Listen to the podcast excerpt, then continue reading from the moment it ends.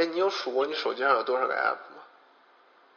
数过，前天刚数过，前天那个手机没地儿了，好像刨了那些内置的，内置有多少个？如果内置算二十个的话，应该有八十八个。啊，我好像有正好一百二十八个。对，是得包括，是得包括。我我好像有一百二十八个。我记得当时，我突然想起来，就是我当时，嗯，当时罗永浩的那个锤子手机的发布会还是什么的，嗯哼，就是他说什么那个一屏能搁多少个图标，他不是以那个一屏搁九个图标为荣嘛，然后说什么那个在什么两只手在一 pinch。它就能显示出多少多少宫格，八十一宫格还是什么的。啊，八十一。然后说什么？对对。然后他说什么？我做了一个统计，就是你用的软件再多，你也不会超过，就你也不会很少有人能超过这么多个。嗯。你觉得这是咱们这是咱们太膈应了吗？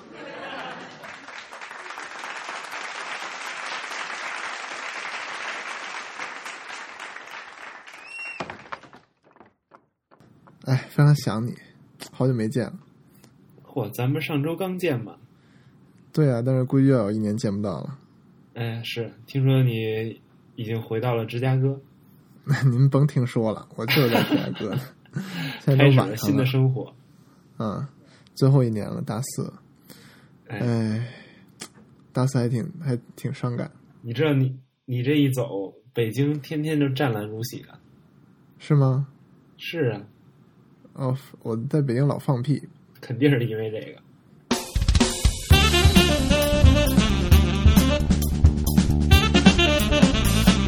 面包调频，啊，大家好，欢迎收听面包调频，我是德里，我是五八。我们今天我们先说什么？最近有什么大事儿？啊，我觉得最近这个 Bandgate 特别火，对不对？对对对，不过好像苹果。对这个处理的方法又是非常冷淡。好的，咱们先说一下这个事儿吧。就是，先就是有人向苹果 file，就是他们把他们的 iPhone 6 Plus 搁在他们的钱兜里，然后发现做来做去，拿出来的时候发现有点弯了。哎，啊，然后这个就媒体报道，然后大家全都 freak out。嗯，对，还有还有一个人在视频上测试，就徒手掰弯一个 iPhone 六加。对。就是在 YouTube 上，这个人就拿出他自己的 iPhone 6 Plus，然后就当着所有人开始掰，然后最后真的掰弯了，就弯的还挺厉害。哎呀，我觉得这个如果是真的的话，我觉得实在是 这没有什么如果，徒手掰弯是真的，实在有点。但他他真的很用力了，已经。是，这确实是，但是我觉得在生活中你难免是，就是你现在是用手很用力，但是如果你要是。一屁股坐下去，可能你还没有使劲呢。尤其是屁股大点的人，一下他就。你屁股大，你屁股软就没有事儿。哎，又大又硬，又大又硬，怎么办呢？对，屁股又大又硬的人可能不适合用 Six Plus。不过说实话啊，我觉得这个，既然你已经选择了 Six Plus，你就知道它不是一个便携设备。咱们那个选牛仔裤的时候就悠着点吧。啊，那你自己，我觉得你不管牛仔裤怎么样，你自己屁股改不了。这倒是，但是我觉得那些把手机放在后兜里，然后一屁股坐弯了还说人家不好的人，都是傻逼。我不同意，我觉得你不同意吗？把把把手机放在屁兜里，就是一个，这是一个非常非常经常性经常的行为。我知道有好多人都这么干，我自己有时候甚至也这么干，我很少这么干，但是我有时候也这么干。哎，手机放在屁兜里啊？对啊，我觉得为什么要放在屁兜里？因为你放在屁兜里，我不知道，我就感觉就把手往后一插，把手机搁进去，就挺方便的。你搁在前面，你老是感觉有一个东西，就你搁在屁屁兜里，你不会不会不会有什么感觉，你知道吗？就是搁在前面，老感觉很臃肿。我这可能是，你知道这个啊，中国的有些大城市老容易丢东西，尤其是屁兜里的东西先丢。嗯。但是我们也知道，我们也同时也知道，五八的屁股是以又大又硬著称的。哎，所以是不是也有这个原因？我觉得可能是，但是啊，这不是主要原因啊，主要原因就是中国的有些主要是大大城，市，主要不是又大又硬，主要是大。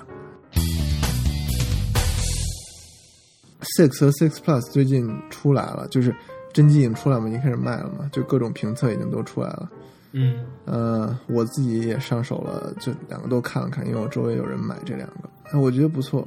然后你你有去那个苹果店看吗？没有啊，中国还没上呢，所以中国苹果店都没有。哦，对对对对对，就是我我已经店里还有我周围的人买的我都试过了，我觉得我觉得这两个尺寸最好的地方就是，就是每一个人当他拿了这两个尺寸的手机的时候，嗯，他都立刻知道他想要哪个了。就是有些人说拿这两个之后说，iPhone Six Plus 就大的太夸张，我永远不可能用这个手机，就我肯定要 Six，但没有人能说永远，Never say never，Justin Bieber 说的。但是这个有些人就是一看 Six Plus，他就知道他想要的是 Six Plus，他想要一个就想要一个大手机，就是嗯很少有人会在这两个之间选择困难症。当他真正握住这两个手机之后，尤其是他们两个？要是我的话，我肯定是 Six Plus。就是因为你已经那个不想用 iPad 了嘛。哦，听说你好像把你的 iPad 给家长了。对，咱们咱们一会儿会会，咱们一会儿再聊回这事。对我把我 iPad 给我妈了，所以我现在没有 iPad。其好的，其实我的 iPad 一直用的也没有那么多，主要就看书嘛。所以，嗯，我觉得就是要我的话，我会选 Six Plus，然后我就不用 iPad。嗯，你肯定是 Six，对我我反正目前因为我还没有摸过嘛，我不知道之后会有什么想法。但是，嗯，我觉得呢，首先这个如果让它来替代 iPad，因为 iPad 我不是一个每天都带出去的东西，所以我觉得更想要一个就是便携为主的一个手机，所以肯定要 Six。目前来看，嗯到时候再嗯想一想。可以理解。我觉得这两个真是没有哪个好哪个坏，连配置都一样。就像 iPad Air 跟 iPad Mini 二一样，六加有一个光学防抖，但是，嗯、好像感觉有没有也没有太大的差别。光学防抖样片也没有那么大区别，对吧？然后还有一个就是这个设计，就是我我们它后面有一个 bulge，对吧？它后面嗯对，镜头凸出来一块儿，你你觉得？我真的非常希望苹果能把那个镜头给补上，然后把电池弄大一点。我觉得它它既然已经做了这么长时间，就是他他作为一个大公司，我觉得肯定他各种方面都已经权衡过了。比如说，如果你比如说你做厚一点，把这镜头给包进去的话，你肯定要搁电池吧？我觉得，对啊，虽然它有更长的续航，然后看着好像更好看一点，但是我觉得可能会比如说特别沉啊之类的，可能就嗯，就让他没有没有办法接受了。对，他肯定是这两个选嘛，就是要不然就是就是变沉变厚一点，或者说就是凸出来一块儿，然后电池少一点。他最后选了凸出来一块，电池少一点。就是我记得我听那个 The Verge Cast 里面忘了是哪个主播了，说他问了苹果的人说你为什么不不这么设计？就我相信苹果肯定是已经探测了这个，就是探索了这个可能性了。我不信苹果自己想不到这一点。对，然后那个人回答说：“我是我们试了，但是看起来不好看，就看起来像屎一样。我觉得这就有点敷衍了，肯定是肯定有别的原因吧。我不觉得这敷衍，就是我完全想不到比这更好回答了。就是你你说你有你为什么不这样啊？他给你讲一堆什么，因为我们什么什么考虑，什么什么考虑。但是假如这个人跟我说我们试了，and it looks like shit，就是我就会我觉得没有比这更好回答了。就什么东西只有你试你才知道，然后你试了之后，假如它不好看的话，你一下就能看出来。嗯，就好像，就前几天咱们就是重新弄咱们这个 logo 的时候，就是把这个面包调频四个字放在哪儿，不是就是有不同的意见嘛？那个然后说对，然后要把它字体改细。我我记得你当时说，就是我试过了，然后就看不出来了，就试过了不好看。我觉得，这个是最好的回答了。我我就是，假如一个人给我这种回答，我就什么话都不说了。我们试过了，不行。我有什么理由？我有什么资格再说任何事儿呢？而且我觉得完全 make sense。我我很 admire 这样的这样的，比如设计团队，嗯，而不是找一个 对。五八真是啊啊，我，就不说了。好了，这个不说了不说了啊。这这这一代 iPhone 让我失望的地方就是，它虽然屏幕大了，但是它没有给我们带来任何更多的东西。就它只是一个大了屏幕的 iPhone，它还是一个世界上最好的 iPhone，就是它不只是最好的 iPhone，我觉得还是最好的一个 smartphone，但是它还是只是一个变大了的 iPhone，就是它没有任何新的使用场景，嗯它没有任何新的呃 feature，它没有任何新的，就它只是屏幕变大了。对我除了屏幕变大之外，我想不到它任何的变化。对，就它只是一个 bigger iPhone，就没有什么其他可说的了。就这一句话把它概括的很好。我觉得就是从历史来看呢，这个几乎每一代 iPhone 就是都是在 S 那一代才能得到一些参数上，还有一些 feature 上的一些增强。所以我觉得，嗯，如果照这个规律来看，对我觉得我觉得你六只是改一个外观的话，我觉得也可以可以接受吧。我觉得还有道理。我记得，呃，以前说设计啊，不是说设计，就是说电影，就是说电影形式和这个剧情只能有一样性。嗯比如说《阿凡达》用了新技术，呃，就是说技术和剧情只能有一样性。比如说《阿凡达》用了新技术，《阿凡达》是一个很俗的故事，对吧？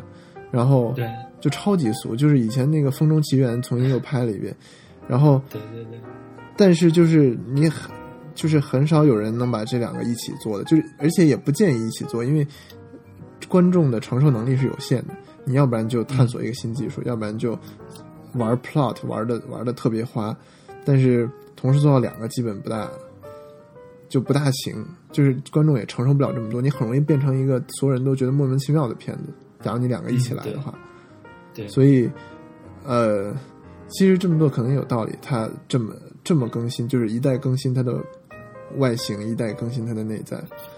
嗯，但我还是我觉得就是，就我我我总是 expect more from Apple，就就是我想知道它一个大屏手机它能玩出什么不一样的来。我我不相信，就是一个五点五寸的手机和一个 iPhone 五 S 四点零寸的手机，它们的功能会是一样的，应该是一样的。嗯，对，但是问题是，就是说，你刚才说的是从那个电影的角度说，对观众接受不了，但是我觉得，对于导演来说，就就对于这个制作团队来说，他也承受不了。我觉得就像 Apple 这样的东西，就是你为什么觉得它好？因为它做的东西都非常的，他在做东西的这个过程都是非常的 focused，就是嗯他一年专注 feature，一年专注 appearance，这样他才能做出就是每一代都是都是领先的东西。就是如果他嗯真的是在、在六和六加这一代，他就同时专注两方面，我觉得他可能还不如只专注这一个做得好。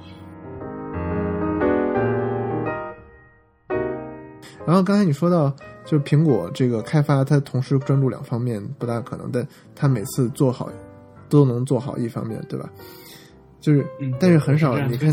今年苹果，对，今年苹果硬件和软件是一起出差错，就也不叫一起出差错吧，就是一起报这个负面新闻，就就是一个 Bandgate 硬件方面，好像它抗压测试没做够似的，然后同时 iOS 八点零点一也出来这么一个大 bug，这啊，对，我觉得这对于苹果来说就是一个这个不可容忍的 bug，就你给全世界那么多人一起推送八点零点一，你怎么能出来的时候？而且他们花了两个小时才把八点零点一给撤下来，而且就撤下来之后也没有什么解决方法。八点零点二出了吗？啊，已经出了，刚出，就是对，刚出，出了那事儿以后，好像不到四十八小时吧，就就发出来了。对，但还是你让有些人四十八小时没有电话用吗？就就一下把你的 iPhone 变成一个 iPad Touch。对，嗯，我觉得这这个这个还是挺莫名其妙的，苹果还没有这个犯过这种错误。不过好像有新闻指出说，这个就是负责 iOS 八点零点一发布的那个有一个中层的经理是当时那个就是 iOS 六的那个地图地图制作的那个团队的经理。是吗？他没有嗯所以不知道这后，面会不会有什么更更加那个。现在来看，确实已经很 shameful 的一个东西了。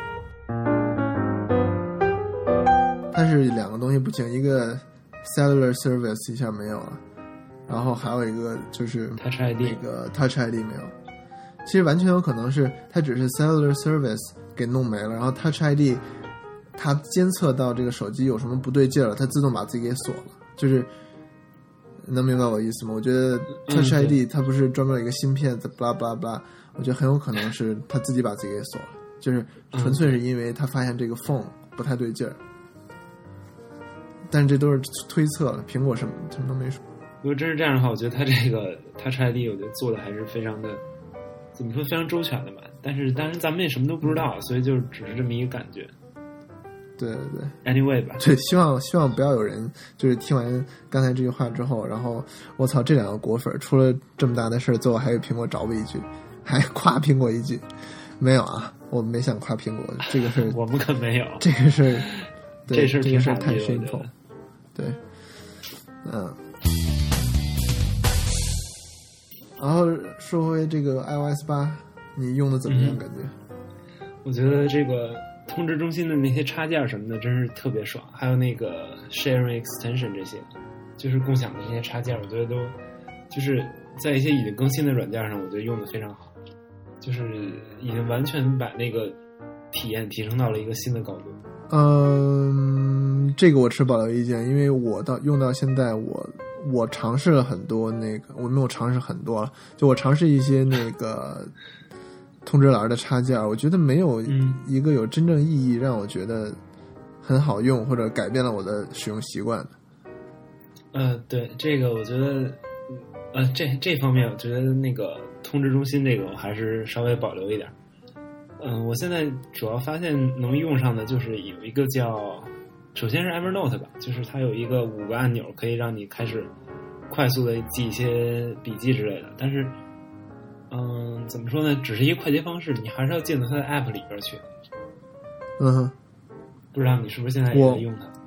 我我没有用那个，我一就是一是我很讨厌 Evernote 的交互，就是我我一想到我拉下那个，然后一点，然后换一个程序，就是然后尤其进到 Evernote 这样一个程序，我觉得 Evernote 里面的那个界面压根儿不适合写东西，就是不适合写任何东西，但好那么多键，然后呃就很杂乱，我我完全无法想象在这上面写东西，所以我现在还是用 Draft。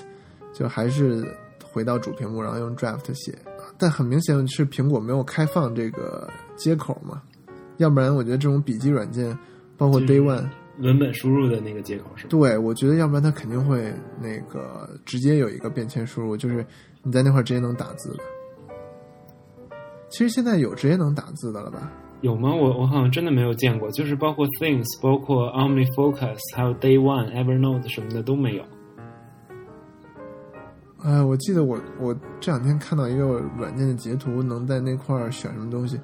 哎呀，可能是没有吧，可能是没有。对，要不然 Day One 没有道理不做，对吧？然后什么对，它，好像现在只能 Tap 和那个 Hold 吧，好像，好嗯像，就就是这两个两个东西。因为 Scroll 的时候，它会横向 Scroll 会切换到那个消，就是那个 Notifications。对对，然后竖向竖向 Scroll 就是会切换那个整个那个上下滚动嘛，所以现在只能 Tap 和 Press。我现在 Notification Center 里边什么都没有，就是我把所有都关了，除了 Calendar 就是那些本来的。我觉得这个通知中心里的东西一定要非常的简洁，然后就就就比较紧凑吧。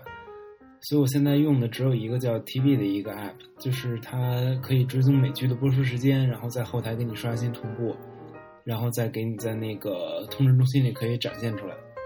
就是它除了那个剧目和时间以外，它没有什么别的任何信息，没有图片，乱七八糟的。我觉得这个就是做的非常精巧，还是挺讨喜的。哎，那您给说说，那这个是你可以自己订阅美剧是吗？你自己选你看什么美剧？。对对对，你可以在然后它是添加那个剧种之类的。然后它美国时间就是就是当时它就给你显示出来，它会推送它是它会它有推送、哦倒计时推送消息，对，推送消息是呃从那个 iOS 七开始就有了，然后它嗯现在是那个在 Notification Center 里边有一个 widget，然后它会显示，比如说 today 有什么 show，就是它是换算成中国的时间，就是本地的时间。哦 today 有什么 show，然后 tomorrow，然后嗯、呃，还有哪几月几号啊之类的这样。我觉得这个还是非常就是非常 sweet。好，看起来确实不错，看起来这个软件做的非常精致。对它，我觉得还是就是它的设计方面还是非常好的。不过，嗯，嗯，我觉得大家就是这些 notification center 里边这些东西少的话也别急嘛，毕竟现在才开了不到一个月，iOS 八到现在才不到一个月，所以说就是怎么说呢，路还长着呢，大家也也别太着急，到时候肯定有更多更好的一些 app 出来。对对对，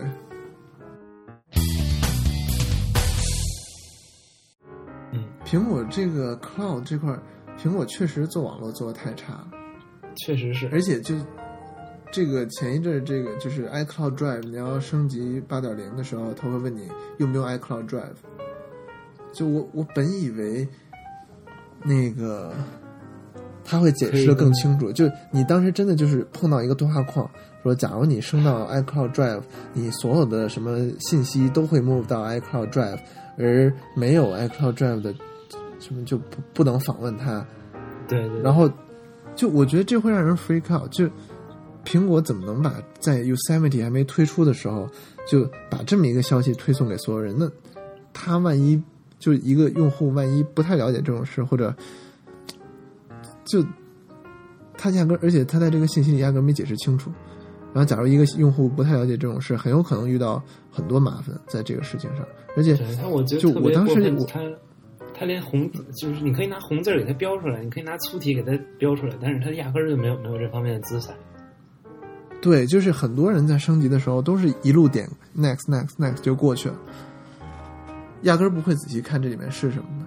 而且，就算你仔细看了，你也很难 figure out。就我不知道你是说把我所有的把我所有的软件信息都 move 到 iCloud Drive，你是把里面的 file 都 move move 到 iCloud Drive，还是说我以后呃所有的软件偏好什么那些也都 move 到 iCloud？这就就是他压根没说清楚。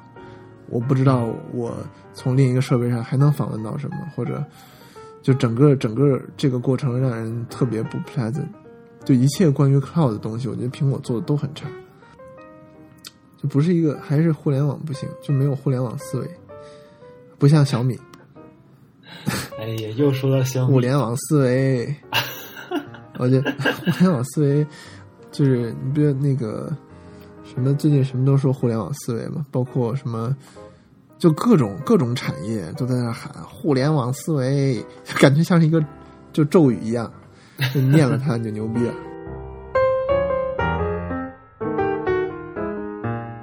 那还有一个，还有一个，最近我和五八都遇到一个问题，就是给父母用这个，就是父母的科技产品，就怎怎么怎么父母的科技产品和服务，对吧？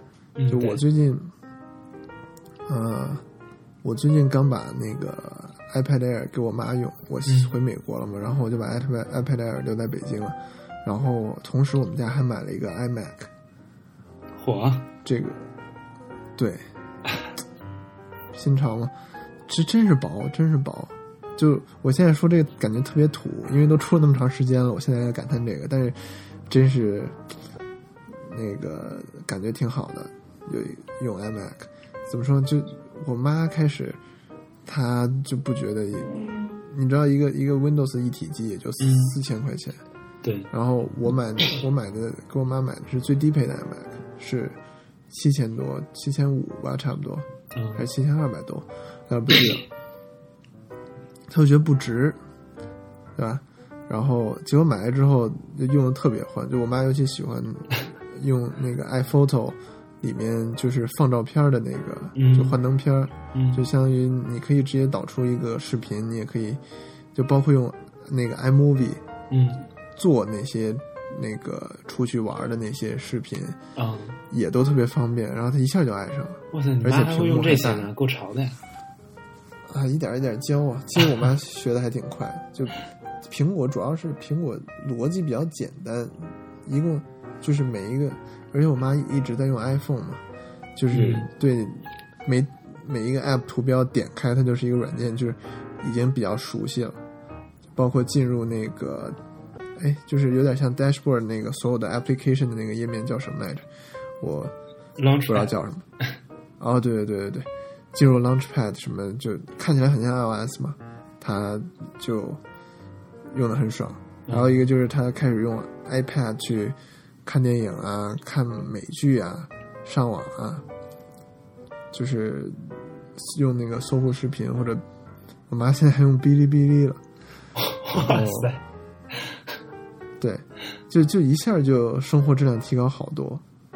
我觉得 就是真的是对他们的这个这个这个想法是有改变的，就嗯从以前那种就用科技产品，就是真的就是用用就完了，就用 Windows，Windows 便宜，干嘛不用 Windows？能有什么区别？就是才真正知道就是你 Mac 为什么好，或者嗯就我觉得每一个人都是有感知能力的，即便是上一辈。嗯，哎这么说有点儿要不太好，但是我就觉得，就是每一个人肯定都是能感知美好的东西的，嗯，就是就是区别就是你给不给他机会去感知，就敢不敢迈出第一步？对，就真的就是当时我其实也想，我妈用了一辈子 Windows 了，就我干嘛非给她换 iMac？是不是？就我给她换一个 Mac，可能对她更不好，因为你知道，就是到四十岁之后，学习的曲线也下降了，就是嗯何苦让她现在去换一个系统呢？但是，就我其实当时也呃心里打鼓，也想了不少时间，但是最后还是觉得应该迈这一步。你毕竟还有后边还有那么多年呢，对吧？嗯，对，啊，你近你最近不是也就是和你妈产生了一些科技上面的分歧？啊，对我这个问题主要是，他现在 iPhone 五 S，他从他从三年前用 iPhone 四开始，然后一直到现在五 S 已经积攒了三四年的照片了吧，然后大概现在有十五个 G 的照片和视频，就卡在他那个那个胶卷里边儿。就是现在我现在我的这个这个 conundrum 就是说，首先他他如他不愿意付费说去给他存到 iCloud 里边儿，然后如果如果他要是不付费的话，如万一要丢了的话，我得去花时间花精力。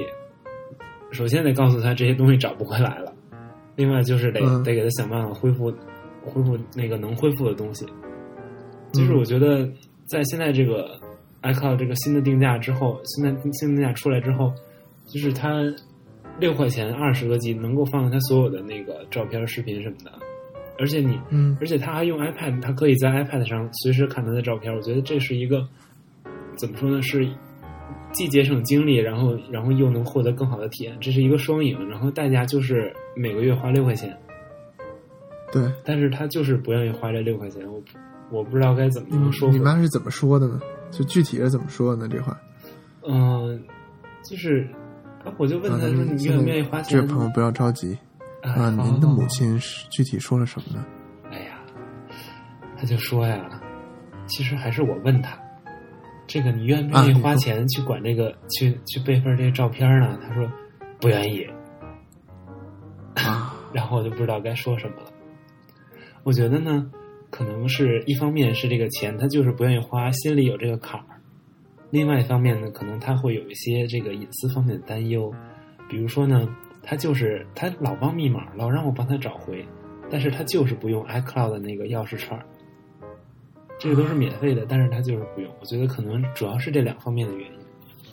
哎，那你妈想的可够远的呀！就是很少有这个中年人，就是中年到老年这个阶段的人，就是会想到自己的隐私，尤其密码这方面，尤其是这个网站密码这方面，很少有人想到这个。对，我觉得也很奇怪，但是他在是不是看艳照这事，是不是天天在网上看艳照？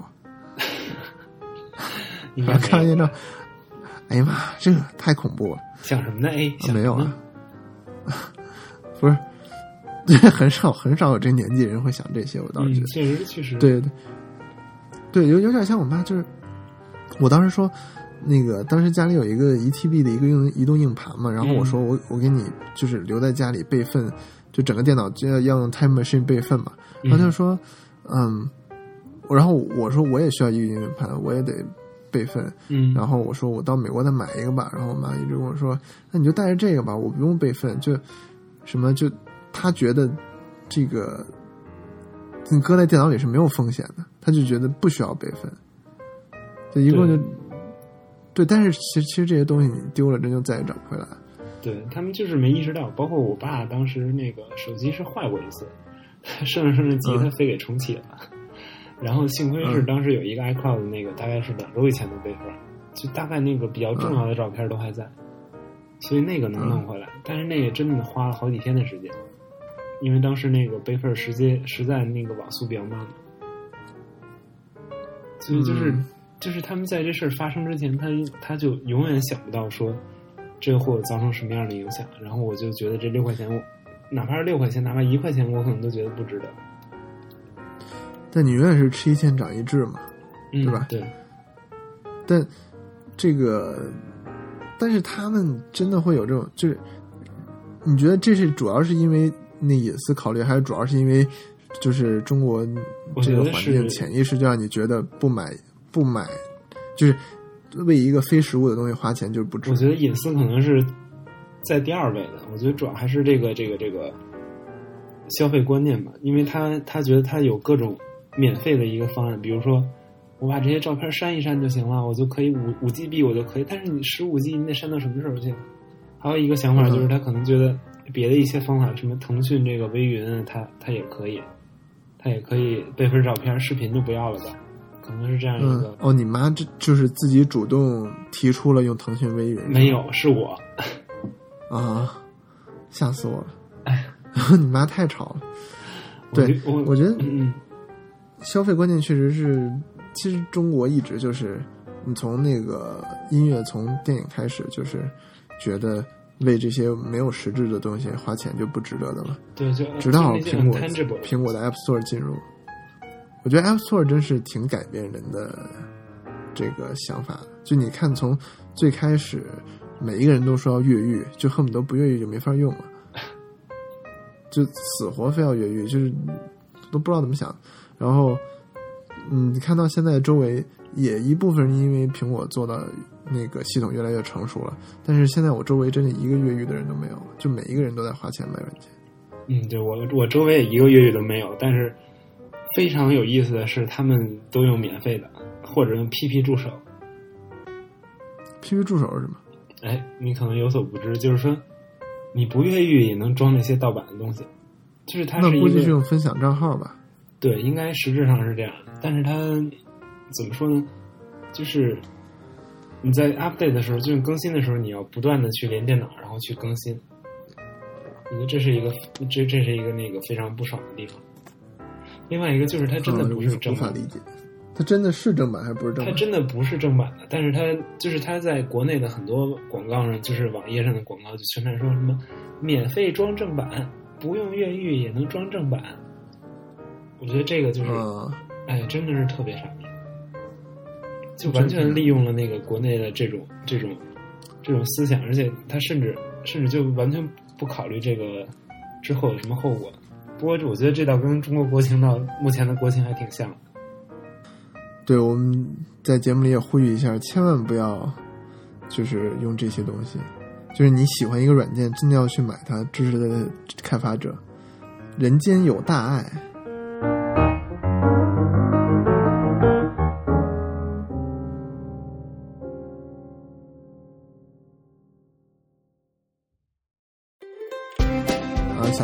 节目，可以在 iTunes 或者你自己的这个那个 Podcast Podcast App 里面搜索“面包调频”，然后就能搜索到我们。